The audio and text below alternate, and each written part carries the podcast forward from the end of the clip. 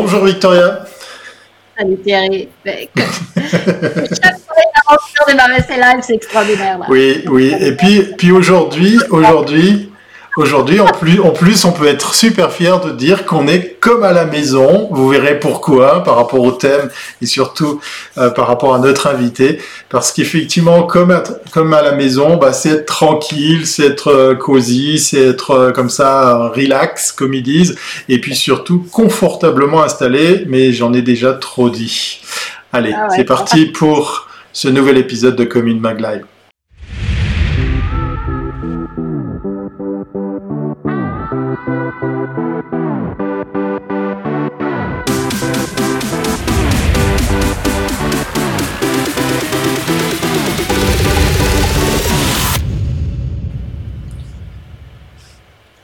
Eh oui, comme in Mag Live 125e du nom, c'est vendredi, tout est permis, c'est surtout bientôt le week-end.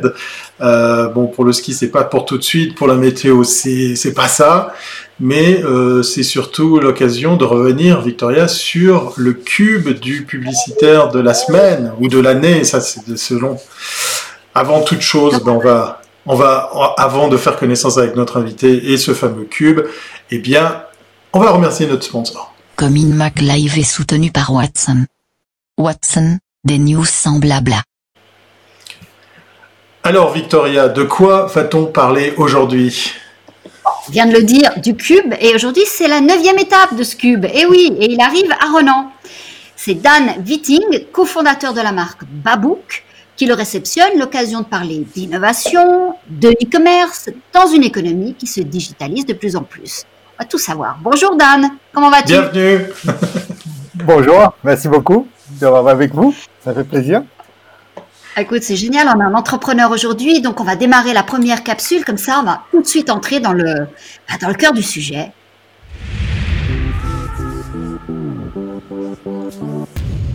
Oui, occasion de faire connaissance avec notre invité, qui nous est pas inconnu à Victoria et, à moi-même. Et vous avez vu passer la marque Babook. Il va nous en dire probablement un peu plus. Ah oui, alors vous savez qu'avec le Cube, on parle de métier. Chaque semaine, on parle d'un métier. Là, on a le métier de l'entrepreneur. Alors, euh, explique-nous comment est-ce qu'on devient un entrepreneur. Moi, on m'avait dit que un bon entrepreneur doit avoir vendu quelque chose dans sa vie avant l'âge de 12 ans. Si tu l'as pas fait, c'est que tu n'es pas un entrepreneur. Est-ce que tu as réussi à vendre quelque chose avant l'âge de 12 ans? Je pense que j'ai dû avoir vendu chose à ma soeur. Je pense que c'était la seule chose que j'ai fait avant moi 12 ans. Alors, explique-nous un petit peu ton parcours. Alors, mon parcours, c'est un peu. Euh, j'ai, en fait, je suis né en Roumanie et j'ai grandi en Allemagne, en fait, euh, à partir de l'âge de 7 ans jusqu'à mon bac.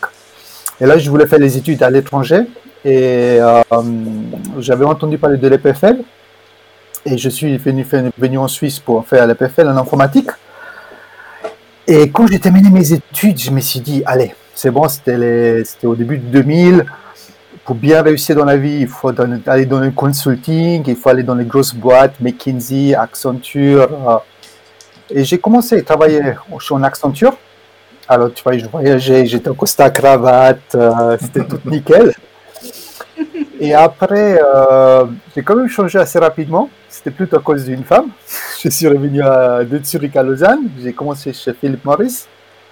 Et là, j'ai fait un parcours pendant 11 ans entre le digital, aussi au marketing et de retour en digital. Et euh, en 2000, 2015, on a en fait, euh, on a, j'avais à peine 40 euh, ans et on s'est dit, ah, c'est peut-être le moment de faire quelque chose d'autre dans la vie. et on a, fait, on a fait des chaussures. C'est intéressant parce que c'est un parcours qui est assez, assez courant. C'est-à-dire, on, on, sort de l'université, on rentre tout de suite dans, dans, dans, les grandes entreprises, enfin, on fait le parcours normal et mm-hmm. arrive un moment à la quarantaine où on se dit, bah, est-ce que c'est ça que je veux laisser dans ma vie comme trace? Est-ce que c'est ma mission? Et puis, il y a une espèce de, remise en question. Et puis, euh, je veux dire, cette envie de faire quelque chose d'autre, t'es venu comment? Enfin, c'était une nécessité de se dire, euh, on, est encore assez jeune pour pouvoir avoir une deuxième vie professionnelle, ou est-ce que c'est le dernier moment pour euh, se lancer? Chez moi, c'est un peu particulier parce que quand j'ai commencé chez Philippe Morris, j'avais un rêve, c'était devenir expat. C'était pour moi, on était 45 000 employés chez Philippe Morris, il y avait un entre 1000 et 2000 expats. Pour moi, c'était un peu, quand on devient expat, c'est un peu le moment qu'on a reçu toute la reconnaissance en fait de plein de personnes au long de la société. Et euh, j'avais toujours des missions, j'étais une année en Argentine, j'étais une année en Angleterre, et après m'envoyer en Indonésie. Au début, c'était pareil, une année, et un jour, euh, c'est mon chef qui vient me voir et il me dit Écoute, j'étais à Lausanne, on a parlé de toi et euh, on veut te proposer de devenir expat. Et on a un super projet pour toi et tout ça. Et en fait, ce moment-là, quand on m'a dit, on m'a proposé de devenir expat, pour moi, quelque part, mes ambitions ou mon driver, en fait, qui était pour vraiment réussir dans la vie, je l'avais, je l'avais obtenu. Ah et tout d'un coup, et tout d'un coup, il y a plein de choses à un moment donné qui, se remettent un peu en question. J'écoute, j'ai obtenu ce que je voulais voir. Tu sais, cette la fameuse checklist la choses à faire avant que tu Et elle, celui-là était tout au début être reconnaissance, être un jour expat. et je l'ai obtenu. Et, et c'est vrai, on est en Indonésie, expat, avec tout le, tout le paquet que tu reçois avec la super maison, ton propre chauffeur, tes sept employés à la maison.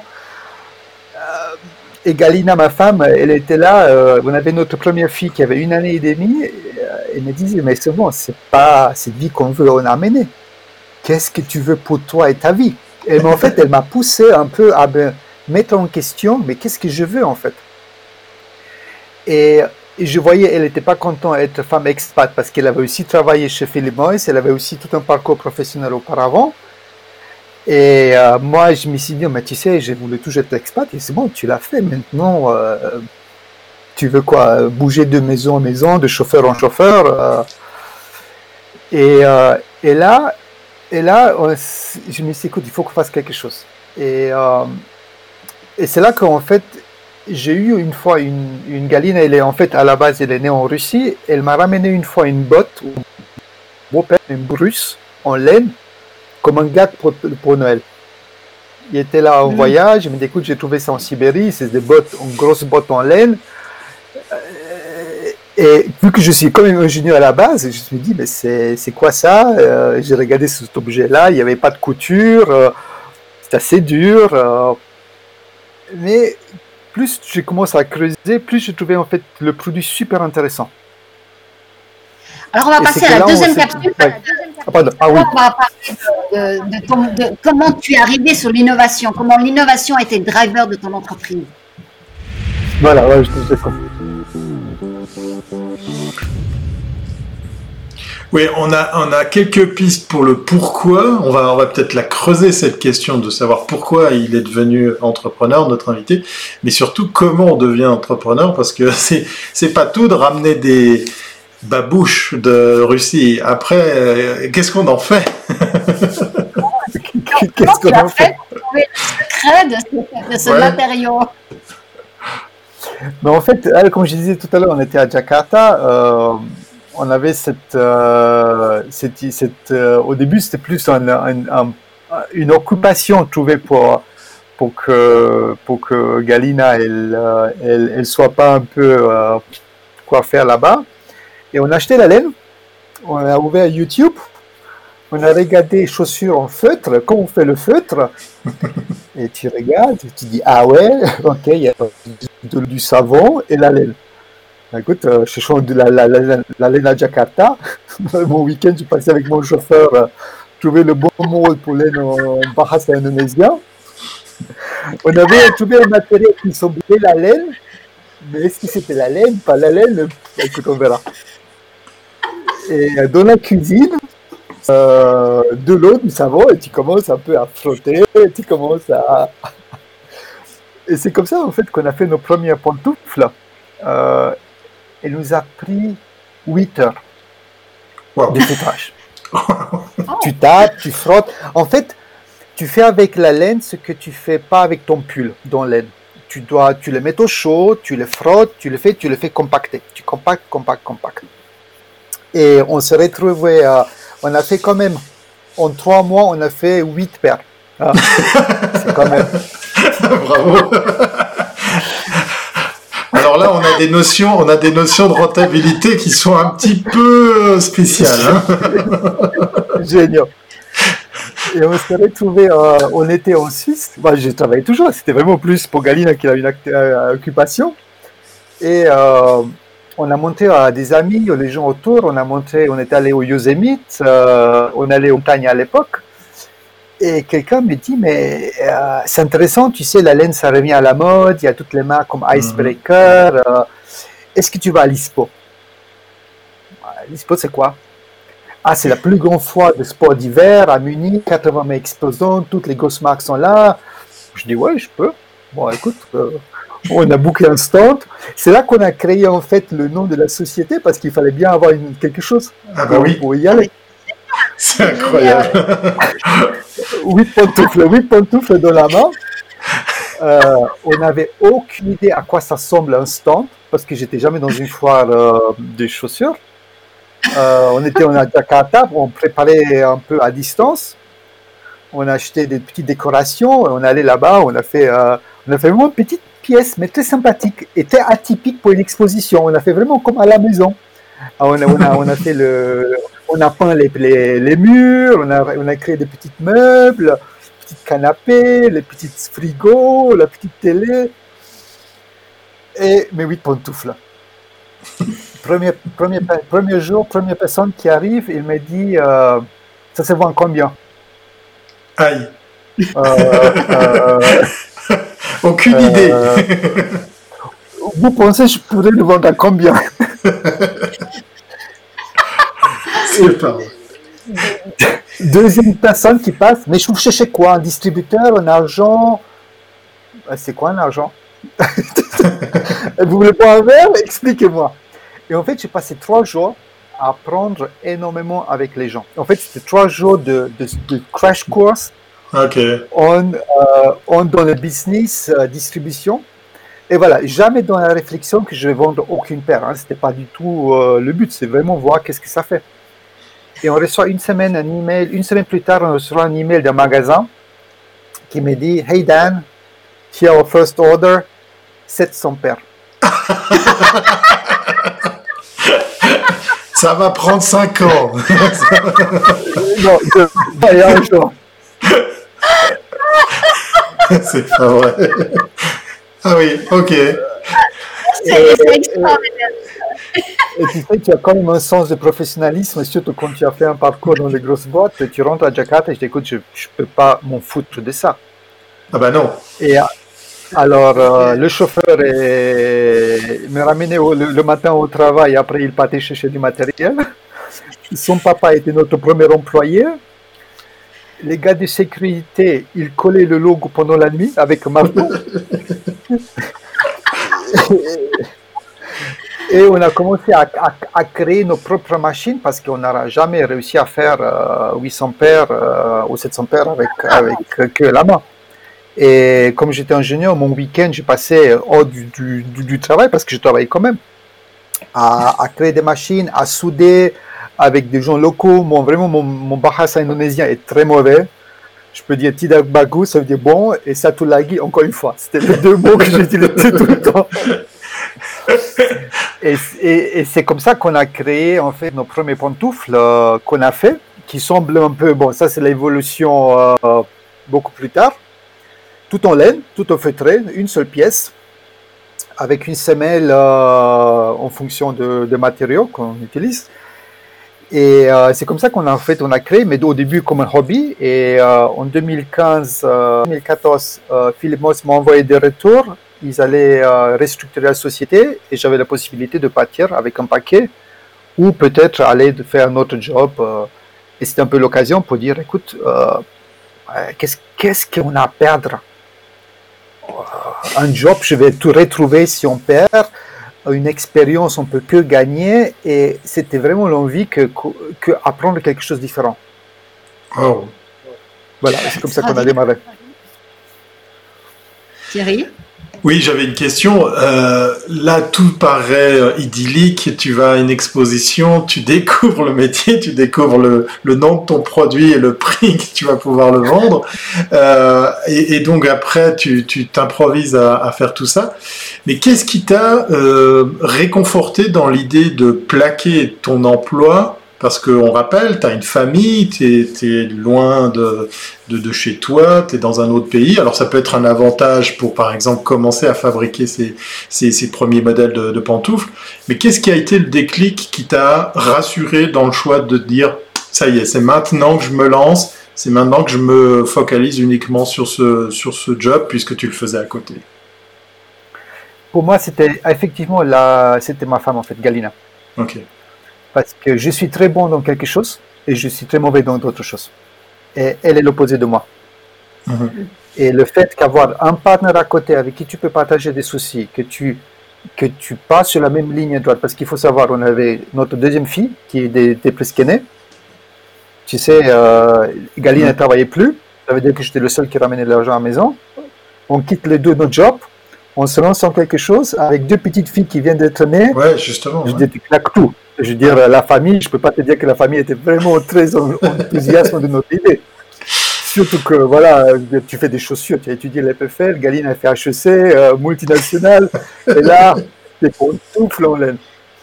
Et le fait qu'on s'aligne avec elle, on s'aligne avec elle, on le fait, on prend le risque ensemble, et on n'a pas de regret ou de... Je pense que ça, c'était le driver principal, parce qu'à un moment donné, là, tu es focused et tu vas et tu vas là, tu, tu vas en avance. Et, puis tu as une chance dans cette, euh, dans cette expérience, c'est que tu te retrouves à, à, être deux, deux entrepreneurs, comme ça vous pouvez partager les joies, les peines, parce qu'on dit toujours, hein, quand on est dans la peau de l'entrepreneur, on est tout seul, parce que personne peut comprendre eh bien, ce qu'on vit, euh, ce qu'on qu'on doit affronter. Et là, je pense que c'est aussi une belle école que d'être épaulé par quelqu'un qui partage ta vie et, ton, et ton activité. Donc ça veut dire que là, pour le coup, vous arrivez à, vivre ensemble et à travailler ensemble. C'est une magie, c'est une, une, une synergie qui fonctionne toujours très bien. Super, super. Ouais, c'est, Excellent. Euh, voilà, c'est, notre, c'est, notre point fort en fait. C'est, parce qu'on est complémentaires un vers l'autre. Ça veut dire qu'il n'y a personne qui tape sur le doigt de l'autre. Mm-hmm. Et en même temps, on a la confiance euh, d'aller en travail ensemble. Et je pense qu'il fait aussi un peu l'ADN de notre société qu'on a. Avec les gens avec qui on travaille, on veut toujours que ce soit une complémentarité et, euh, et la même vision, parce que ça simplifie tellement plus des choses et voilà. Est-ce que vous êtes répartis les rôles? Parce que euh, il y, a quand même une partie, je dirais, marketing et puis, je veux dire, recherche de réseau de distribution et puis après, il y a quand même toute la partie euh, euh, production. Donc, euh, est-ce que chacun des deux tient un, de ses pôles ou bien vous êtes, complètement transversal et tout le monde peut faire le travail de tout le monde? Au début, on était complètement transversal. Là, tu n'as pas de choix. Quand tu as deux, tu, tu rames, tu inventes, tu ne poses même pas la question. C'est chacun fait ce qu'il peut comme il peut. Parce que la, particularité chez nous, c'est qu'on avait la site de production sur le dos en plus. C'est pas que juste qu'on a créé une marque, qu'on achète, on vend. Non, non, c'est que on, on avait. Ah ouais. Le hmm? Aujourd'hui, vous êtes resté avec euh, des, des, fabriques. Enfin, je veux dire, tu as des machines qui sont restées en Indonésie ou tu as tout ramené sur, sur la Suisse? Ah non, pourquoi faire les choses euh, compliquées, euh, simples si on peut le faire compliqué? En 2015, on a décidé de passer l'usine. Attends, on a déplacé de l'usine de l'Indonésie au Népal. Mais oui, tellement évident. 2015, 2015 c'était le tremblement de terre au Népal. Aïe. Ah, mais oui. aïe, aïe, aïe, aïe, aïe. Pourquoi le Népal? Parce que tu trouvais de la laine plus facilement là-bas? Non, non, non, c'était vraiment un choix stratégique pour le savoir-faire. Vu que, vu que la pantoufle, comme tu vois, elle est vraiment faite à la main, ça veut dire on commence avec la fibre telle qu'elle et on met couche par couche par couche pour créer un produit qui est d'abord un peu 30% plus grand et après avec le feutre, ça se rétrécit. Et ça, c'est vraiment un savoir-faire qu'il faut avoir les gens qui ont l'expérience du feutrage. Même que les machines font le reste du processus, mais le première partie, c'est vraiment le, c'est très artisanal, c'est très, c'est un vrai savoir-faire. Et celui-là, on l'a trouvé euh, quasiment plus au monde, et au Népal, ils ont encore ce savoir-faire. C'était vraiment un choix stratégique. Ok. Et, euh, là, on a tout ramené. Ouais. Donc, au Népal, 2015, tremblement de terre, donc ça veut dire que ton usine, elle a été touchée ou pas? Non, non, non, c'est qu'on on n'avait pas encore construit, mais tout était bloqué. Il n'y a rien qui rentrait dans les pays. Euh, trouver des employés, les former. Euh, pas d'électricité, pas, de laine, parce que la laine, elle vient de Nouvelle-Zélande. On n'achète pas localement parce que oh, c'est une question aussi, un choix de comment elle est lavée, euh, sustainability, parce qu'on est, très, est sensible par rapport à ça. On ne voulait pas laver la laine avec dans l'eau de la rivière euh, à Katmandou et, et polluer la, encore plus. C'est pour ça qu'on a, on a, on a des matériaux euh, qui s'étaient bien contrôlés. Et euh, donc, pour répondre en fait à ta question, aujourd'hui on est beaucoup plus, plus en fait dans les pôles. Moi je m'occupe beaucoup plus de la production, beaucoup plus de l'innovation, beaucoup plus des produits. Et Galine a beaucoup plus sur le côté vente et la gestion en fait de la société alors aujourd'hui, vous produisez où? Tu es resté au Népal ou pas? Ah, Au Népal, on est toujours 20, euh, on a 20 employés au Népal euh, qui, qui, travaillent euh, un peu indépendants parce que j'ai pas de chef au Népal. Je voulais vraiment faire une, hiérarchie très flat et que chaque employé se scrupule la société comme la propre. La, propre. C'est comme si je suis un fournisseur, mais c'est eux qui gèrent, autogèrent. Et après, une, une, autre partie des produits, on les fait au Portugal. Là, on fait plutôt des baskets. Voilà, c'est un mhm. peu euh, beaucoup plus moderne. Et là, on travaille pareil. On a choisi le Portugal parce que l'usine avec qui on fait la laine, c'est dans un parc national. C'est des vieilles usines qui datent qui a plus que 100 ans. C'est un musée en fait. Tu vas là-bas, c'est et c'est un vieux savoir-faire qu'on a voulu en fait reprendre, revivre. Excellent. Alors aujourd'hui, on a ces deux ces sites-là de production. D'accord. On va parler maintenant de, de la distribution. Alors, c'est notre prochaine capsule parce que tu vas nous apprendre ah, comment tu as fait pour trouver, euh, pour aller en ligne Mon Dieu, je trouve ça génial. Bah, je ne sais pas si on va, on va pas devant de drôles de surprises en posant la question à notre invité. Non, mais moi j'adore, parce que là, oui, oui, oui, c'est passionnant, c'est passionnant. Euh, le e-commerce, justement, la distribution en ligne, la vente en ligne, euh, justement, comment comment t'es arrivé à ça? Parce que produire, c'est très bien, mais comment tu vas les vendre? Alors, à ce moment-là, tu dis quoi? ça, Tes 700, tes 700 paires, la première fois, elles étaient vendues, enfin achetées, mais après, tu fais quoi? Bonne question, tu fais quoi On s'est posé la même question. Et maintenant, non, on a commencé par. Euh, deuxième chose qu'on a fait, on a fait un crowdfunding. Parce qu'on s'est rendu compte que le crowdfunding, et vu que j'étais avant chez Philip Morris, j'ai toujours, pour moi, c'est toujours important d'avoir les données, analyser, c'est plus important que de savoir qu'est-ce que tu fais, parce que c'est les données que tu fais dans les, dans les résultats. On a fait un, crowdfunding qui était beaucoup dans la tête beaucoup plus en market research pour savoir est-ce que les gens, en fait, ils, ils, adhèrent au produit. Mais c'est le début du crowdfunding où tu mets ton produit, tu fais une petite vidéo, et tu mets pas du, de l'argent marketing derrière, euh, comme ça se fait aujourd'hui, qui gagne 2-3 millions sur les projets, c'est que qu'est-ce que les clients vont dire? Et euh, c'était pour nous très successful parce que oh, sans rien investir, en fait, on a eu, on a eu je pense, 60 000 francs de, de revenus pour, pour les pantoufles, mais on a beaucoup pris en fait avec les clients. Et c'est en fait, c'est chaque fois les clients en fait qui nous, qui nous poussent en fait dans une direction. Euh, ça, c'était la première chose qu'on a fait. Après, effectivement la question est-ce qu'on a envie de vendre au magasin, est-ce qu'on veut vendre au, distributeur? Ou est-ce qu'on veut vendre en ligne? Claire, tout le monde dit vends en ligne, mais euh, comment est-ce que tu vends en ligne? Web, ça te prend 3 minutes, c'est vite fait, mais ça ne veut pas dire que demain tu vas vendre. Euh, ah non.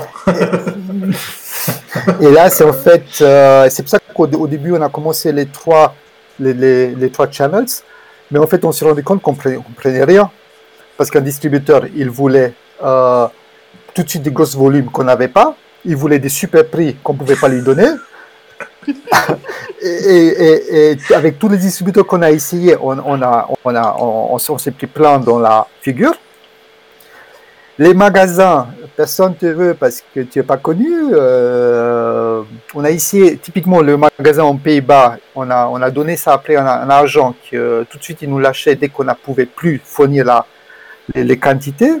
Et finalement, qui nous restait quelque part, c'était euh, nous-mêmes aller dans les magasins, taper à la porte, magasin par magasin, expliquer notre histoire. Et ça marchait le mieux. C'est vraiment prendre tes petites mains. Tu vas et tu commences à dire, écoute, euh, je suis Babou, qu'est-ce que je peux vous montrer? Et tu, tu commences à, convaincre en fait tes gens avec ta passion, avec ton envie, avec et, ça c'est quelque part, comme tu dis, tu dois le faire toi-même au début. Eh il faut, avant que ça commence à accrocher, avant que ça commence à fonctionner, non, mais c'est à toi de le faire. Et même si tu n'as jamais fait la vente, bah, tu le fais, tu essayes. si ça ne mhm. marche pas, ça marche demain. Si ça ne marche pas demain, ça marche après. Et le site web, en fait, il nous a au début beaucoup accompagné à avoir une vitrine pour que les gens nous trouvent. C'était pas parce qu'on vendait pas en ligne beaucoup de, chaussures, mais la vitrine de Internet elle est extrêmement importante parce que les gens ils achètent avec les yeux, ils achètent avec le son, ils achètent pas avec le toucher. Et là, ça devient le côté où tu dois être fort, où tu dois être quelque part fait même tu n'es pas parfait, c'est pas grave. Un perfectionnisme est en fait un, atout pour montrer que tu es petit et que tu as une envie. Et c'est là que ça, ça, on s'est rendu compte qu'au début, on faisait des choses très amateurs. Mais en fait, c'est ça que, ce que les clients ils, ils, adhéraient parce qu'ils voyaient que c'est du vrai. Un produit authentique. Tu parles de site vitrine, mais est-ce que c'était déjà un site de e-commerce? On pouvait déjà acheter en ligne D'accord, dès le départ, d'accord. Dès le départ, c'était. Euh, et vu qu'on avait la complexité, on était en Suisse, mais on vendait aussi en Europe et tout, où est-ce que tu jettes ton stock? Au début, la moitié du stock était chez mon père en Allemagne. C'était lui qui allait dans le garage, il prenait la paire, il la ramenait à la poste. Bah oui, bah oui, ça... mais bon, mais oui, mais, oui, comme ça. Mais, ça me rappelle moi des souvenirs. Thierry, hein, mais ça, ça, ça a commencé comme ça. Hein, mais ça, ça a commencé comme ça hein, dans son garage. On prenait la voiture, on ramenait du stock. Peut-être on n'était pas toujours réglo les, les qui traversaient la frontière, mais il fallait bien commencer quelque part. Et tu as, ah oui, mais il me manque une paire là-bas. Attends, et papa, tu peux m'envoyer cette paire-là Ou est-ce que tu peux venir le week-end prochain nous rendre visite? Tu me ramènes aussi les deux paires extraordinaire. Euh, c'est comme ça qu'on a commencé. Mais finalement, ce que, je, ce que je trouve extraordinaire dans tout ça, c'est que tu as l'impression que tous tout, ces, je dirais, ces, ces, formations de marketeurs, entrepreneurs qui te montrent comment il faut faire, finalement, toi, tu as, tu, tu as fait absolument je pensais tout ça ne, pouvait, ça ne pouvait pas te servir. Tu es parti, euh, tu n'as fait que face à l'adversité. Et à chaque fois, au lieu d'être dans, dans, dans, un marketing de l'offre, tu étais toujours dans un marketing de la demande. Et puis, euh, tu as dû trouver constamment des solutions, alors que euh, tu étais hors de la ligne de tout. Et puis finalement, c'est peut-être ça qui a marché. Parce que. Peut-être. Oui, sûr et certain, mais je pense le fait que, quand même, on était les deux, on a fait les deux HEC et PFL, on, était deux de passage dans les grosses boîtes, on, travaillait toujours très carré. Même, mhm. même dans tout ce qu'on faisait, on était toujours, et on l'est toujours. On est très, très, on analyse, on fait une connerie, mais le plus important, on, l'analyse, on apprend, on, on, essaie d'améliorer. Et euh, je pense qu'il ne faut pas non plus juste. C'est clair, tu m'aurais posé la question aujourd'hui si je devais des chaussures. Je dis, tu es fou, tu, fais des chaussures avec toutes les tailles, toutes les cash flows qui étaient faits en avance, euh, toute la logistique, tout le volume. Je t'aurais dit clairement que non. Mais à ce moment-là, tu, tu dis, j'essaye, allez, on verra ce que ça va donner. Tu, nous dis ça, c'est pour aussi rassurer euh, les parents, pour dire voilà, vos enfants, ils ont eu raison de faire ces études, ça a servi à quelque chose. euh, Dan, il est temps d'arriver à la dernière euh, capsule avec la question qui nous, qui nous effectivement fait mordiller les lèvres, qui nous tient en haleine, c'est celle-ci.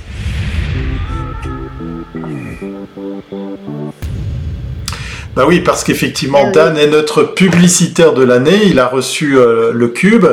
Et la question euh, qu'on va tout naturellement te poser, hein, tu, tu, hérites du cube du publicitaire de la semaine. Qu'est-ce que ça va apporter? Qu'est-ce que cette visibilité peut, peut servir, peut, peut, peut procurer à, à, ton expérience, à ta marque Babouk, à, à ton aventure d'entrepreneur?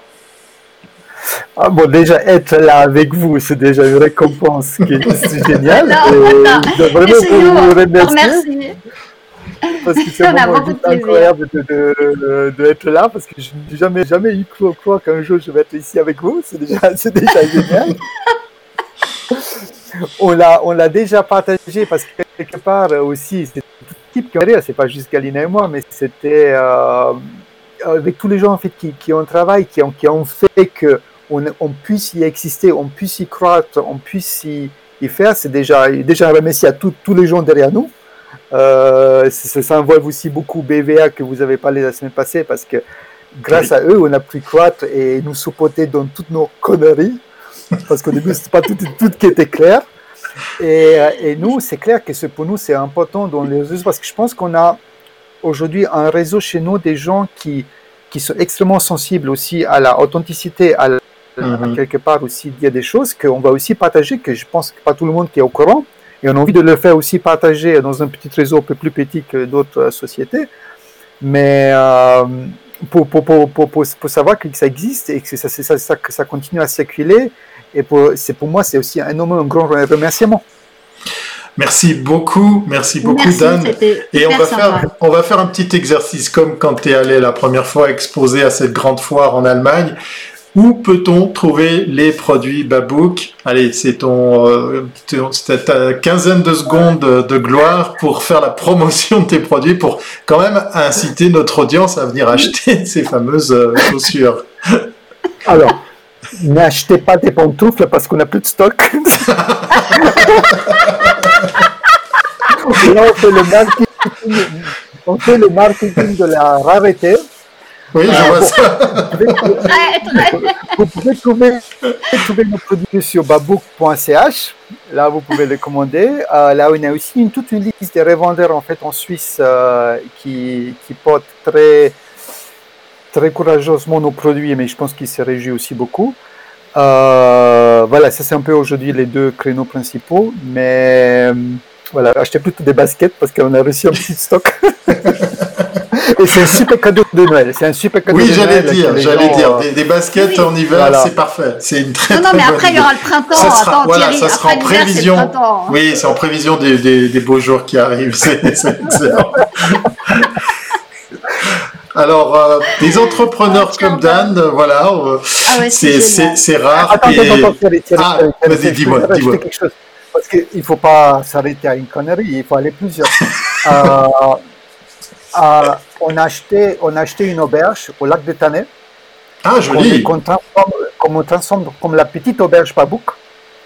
Et Wow. là, à partir de l'année prochaine, euh, même à partir de cet hiver, dès qu'on peut, le Covid, ça permet un peu plus, on ça va être ouvert que les gens puissent venir et passer un moment agréable. Une- Ah, une- chez, chez soi, chez Babouk. Ah, C'est la, petite auberge chez Babouk euh, que j'invite tout le monde euh, d'aller découvrir. C'est aussi un site web qui est là. En tout cas, c'est encore une bonne idée que tu as eue parce que tu achètes euh, une auberge au moment où il y a le Covid. Donc, euh, ça, vaut, ça vaut le Népal. Hein. C'est incroyable. C'est l'an- c'est l'antithèse de, de comment il faut faire quand on est entrepreneur. On En a- tout cas, la prochaine merci. fois que tu as une Oui. idée, tu nous le dis. hein, parce Oui, que tu dis. verras quel type de catastrophe peut arriver. on veut, on veut être, on veut être dans le scoop. on veut être dans le scoop. Merci beaucoup, beaucoup, beaucoup, Dan, pour ce moment de, de pur bonheur Merci et surtout, euh, on va le répéter, d'authenticité. Je crois que c'est ça le secret de, de ta marque, de votre marque, puisqu'effectivement, vous êtes deux dans l'aventure.